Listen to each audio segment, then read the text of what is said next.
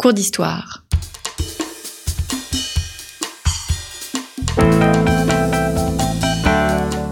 Une émission de la rédaction de Storia Voce.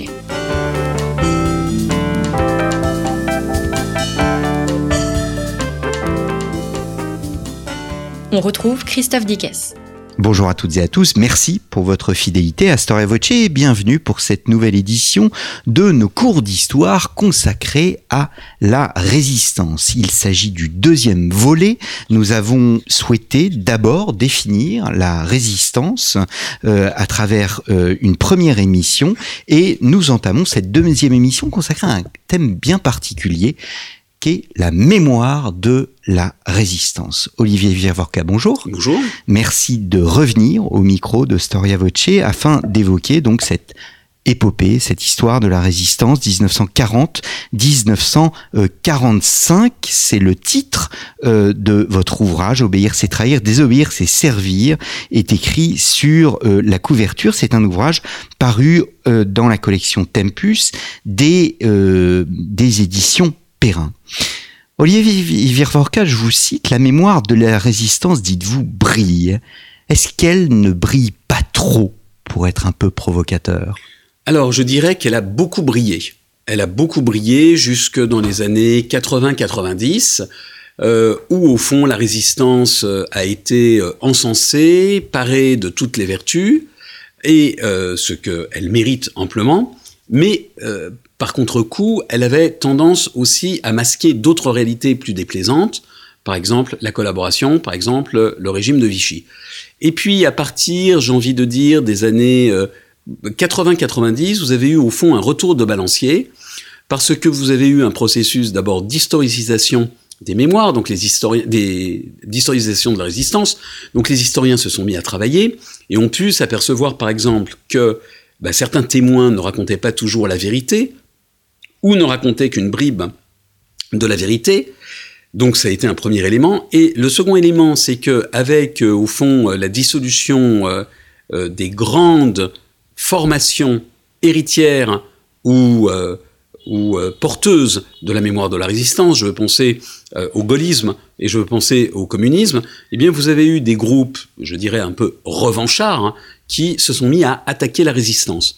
Alors ces groupes, ces sensibilités venait d'une part de euh, la droite nationaliste, voire de l'extrême droite, qui n'avait au fond jamais pardonné à De Gaulle et son intransigeance par rapport à Vichy et, euh, son, euh, et sa conduite pendant la guerre d'Algérie, qui a conduit, on le sait, à, à l'indépendance de ce pays.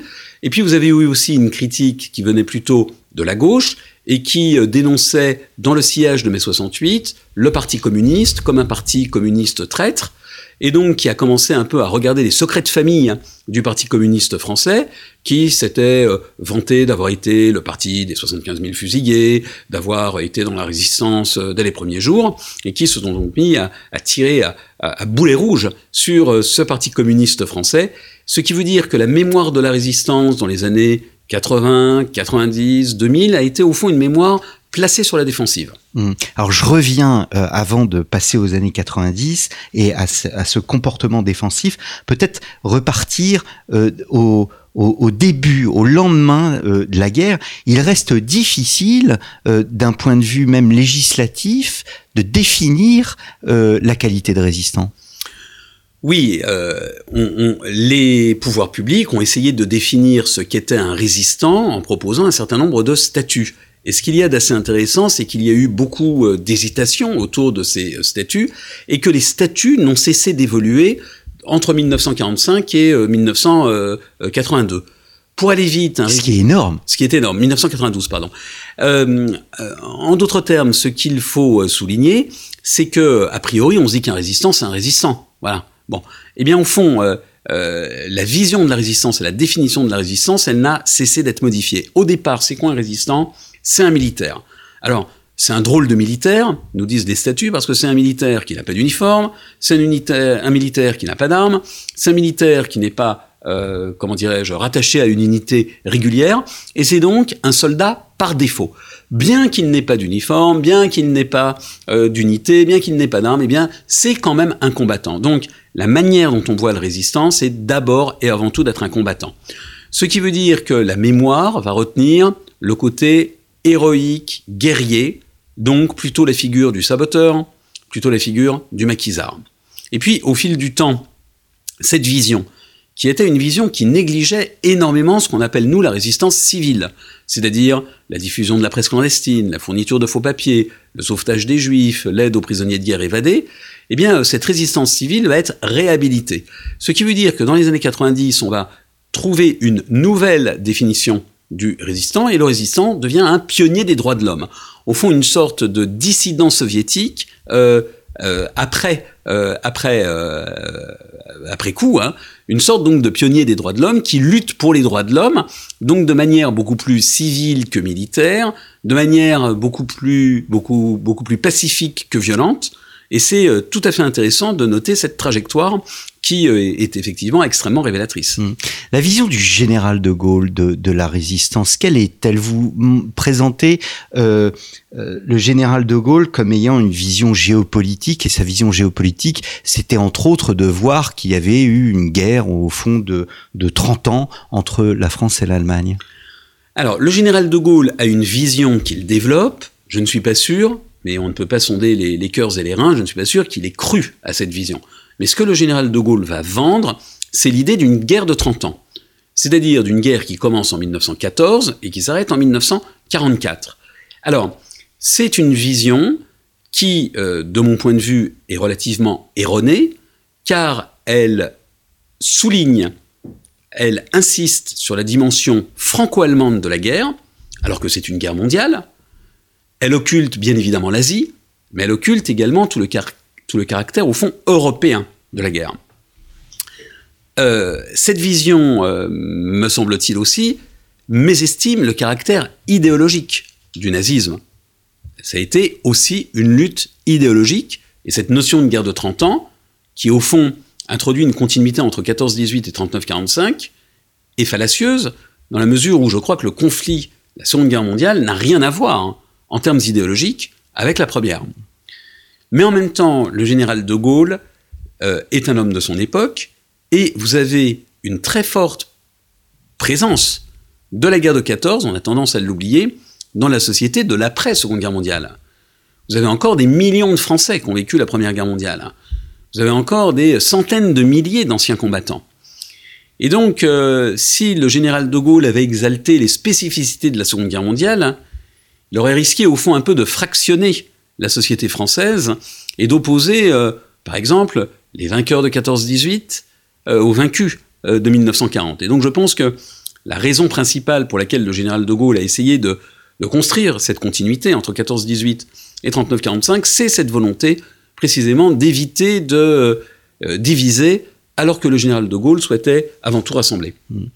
Est-ce que la résistance doit être apolitique Vous montrez bien dans votre ouvrage qu'il y a un temps où les partis étaient absents en quelque sorte et jusqu'à euh, années 42-43 où là, il revenait en quelque sorte sur le devant de la scène en s'appropriant euh, cette résistance. Mais est-ce que la résistance au départ n'est-elle pas apolitique et est-ce que cet apolitisme dans la représentation euh, a triomphé après-guerre? Alors, l'idée que les résistants aiment à défendre, c'est qu'ils ne faisaient pas de politique. La résistance aurait été apolitique. Je pense que c'est faux pour deux grandes raisons. La première raison, c'est que la résistance est politique, tout simplement parce qu'elle mobilise un certain nombre de valeurs.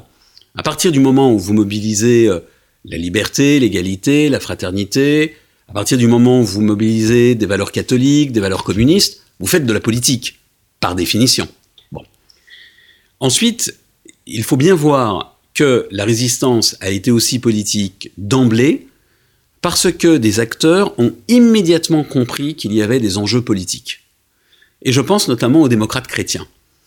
J'ai été extrêmement surpris en voyant à quel point les démocrates chrétiens, qui sont, pour aller vite, des catholiques, mais qui sont plutôt républicains, ce qui euh, les met en quelque sorte en marge du gros du catholicisme, qui, avant la Seconde Guerre mondiale, n'adore pas la République. Eh bien, ces démocrates chrétiens, dès 40 s'engagent. Quand vous regardez le nombre de démocrates chrétiens qui sont dans la résistance en France comme à Londres, C'est absolument colossal.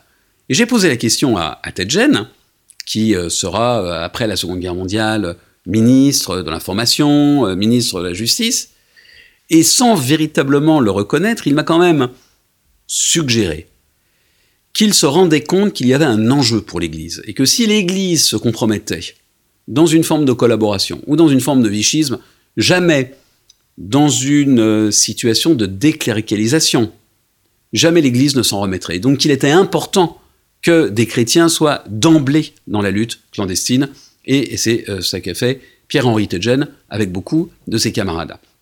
Donc, cette résistance, elle est politique parce qu'elle mobilise des valeurs, parce qu'un certain nombre de groupes, j'ai cité les, catholiques, mais je pourrais aussi signaler, euh, en gros, des groupes de technocrates et de cadres qui n'ont pas leur place en 1940. Pourquoi? Parce qu'il y a eu le Front populaire et que le Front populaire, c'est le peuple, les ouvriers contre les patrons. Alors où ils sont les cadres? Donc vous avez un malaise des cadres, dirait-on, qui amène à créer un, mouvement qui va être très puissant, l'organisation civile et militaire, tout simplement parce que ils voient bien qu'il y a une fenêtre politique qui s'ouvre et qu'ils veulent peser. Et le troisième élément qui joue, c'est que cette résistance prétendument apolitique, elle va être saisie par des enjeux politiques. En d'autres termes, à partir du moment où la victoire se profile, le général de Gaulle va commencer à réfléchir à l'avenir du pays, et euh, tout en manifestant une certaine verticalité du pouvoir, il consulte.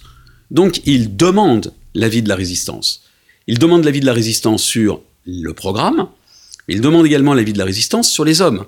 Qui doit-on nommer comme maire Qui doit-on nommer comme préfet au lendemain de la libération? Et donc la résistance, elle a deux solutions. Une alternative, Soit elle se réfugie sur la source d'Ivoire, mais dans ce cas-là, elle risque de voir d'anciens vichistes, d'anciens politiciens revenir sur le devant de la scène, soit elle participe. Elle choisit de participer dans sa masse en participant à des commissions de désignation, etc., etc. Et donc elle est en fait politisée via le gaullisme de guerre. Il y a trois certitudes euh, jusqu'aux années 70, en tous les cas du lendemain de euh, comment de la victoire euh, aux années 70. La première, c'est que le régime de Vichy n'avait aucun soutien. la deuxième, c'est que tout le monde avait été résistant et qu'en plus les résistants de métropole et les FFL étaient unis fraternellement. Ces trois idées sont trois idées fausses? Alors oui, bien sûr, ce sont trois idées fausses. Un, tous les Français n'ont pas été résistants. C'est ce qu'affirment les gaullistes et les communistes, chacun pour des raisons différentes. Euh, de Gaulle prétend que tous les Français ont résisté et que seule, je cite, une poignée de misérables a collaboré ou participé au, régime de Vichy. Euh, les communistes prétendent que le peuple, parce que le peuple est bon, eh bien, il a résisté, le Parti communiste étant au fond la glorieuse avant-garde euh, de, cette résistance. Donc, je crois au contraire que ce que l'on voit, c'est que euh, la résistance a été un phénomène très minoritaire. Le régime de Vichy, lui, au contraire, a été soutenu par euh, une partie des Français, encore que là, il faille bien faire une double différence.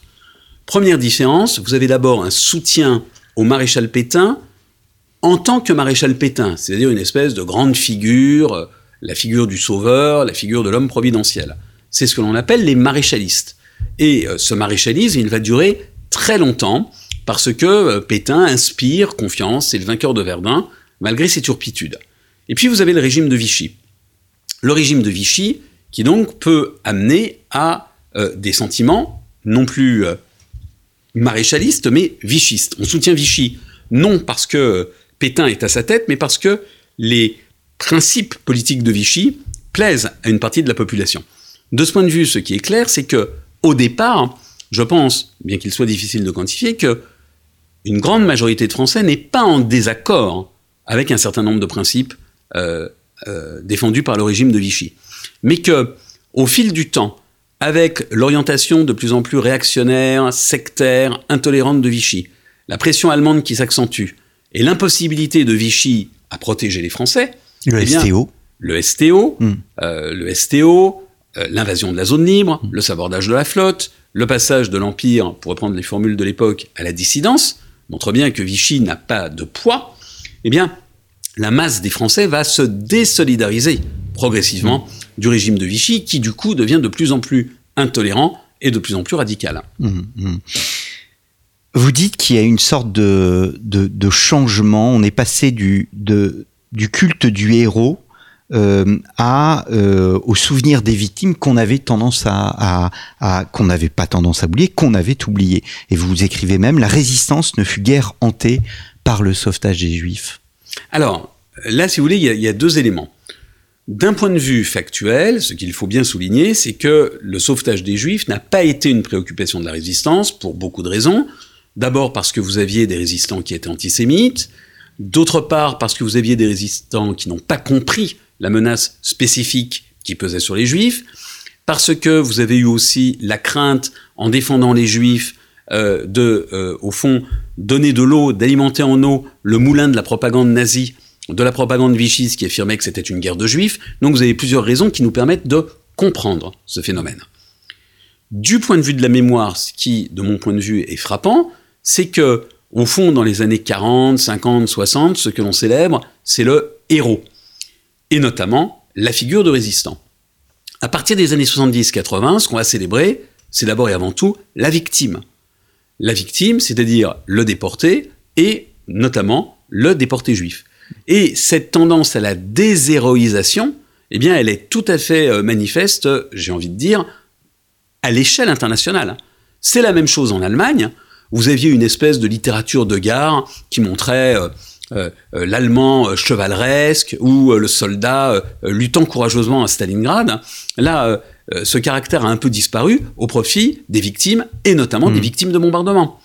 C'est la même chose en Corée, c'est la même chose en Chine. Donc on a une forme d'universalisation de ce phénomène qui fait que, au fond, eh bien, on ne célèbre plus guère les héros et on célèbre de préférence les victimes. Mm. Mais alors, avec cette célébration euh, des victimes, vous montrez également qu'il y a une ère du soupçon qui commence. Euh, et un des révélateurs de cette ère du soupçon, euh, ça a été la fameuse affaire de François Mitterrand et de ses liens avec Vichy. Alors, j'ai envie de dire que jusqu'aux années euh, 70, euh, la résistance planait en majesté. Ce qu'il y a tout à fait fascinant quand on regarde la manière dont les historiens ont travaillé, ils ne travaillaient que sur des témoignages de résistants.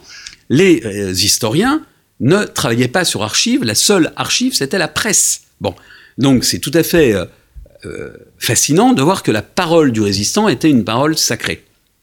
Or, avec l'effondrement ou la diminution de l'influence des gaullistes, 74 élections de Valéry Giscard d'Estaing, avec l'effondrement du Parti communiste, euh, qui va bien être obligé de concéder le premier rang au Parti socialiste et à François Mitterrand, vous allez avoir des voies qui s'ouvrent pour véritablement regarder un petit peu la réalité de la résistance, ce qui s'accompagne également d'un travail historique qui désormais se fait sur archives. Et donc on s'aperçoit qu'il y a une discordance, parfois, entre ce qu'affirme euh, la mémoire Mhm. ou un témoin et ce qu'il et ce qu'il euh, et, la réalité des faits.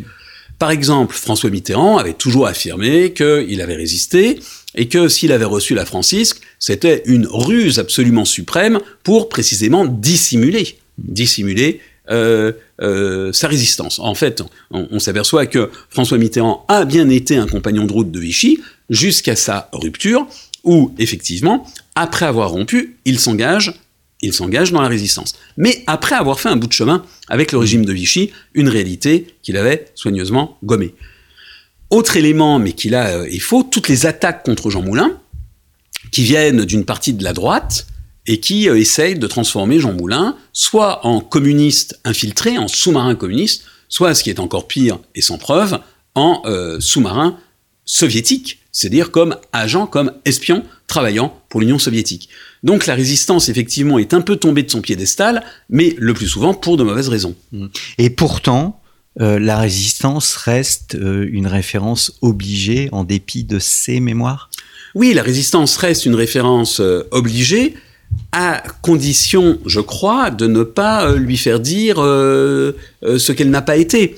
La résistance a été une entreprise inouïe, d'un courage fou.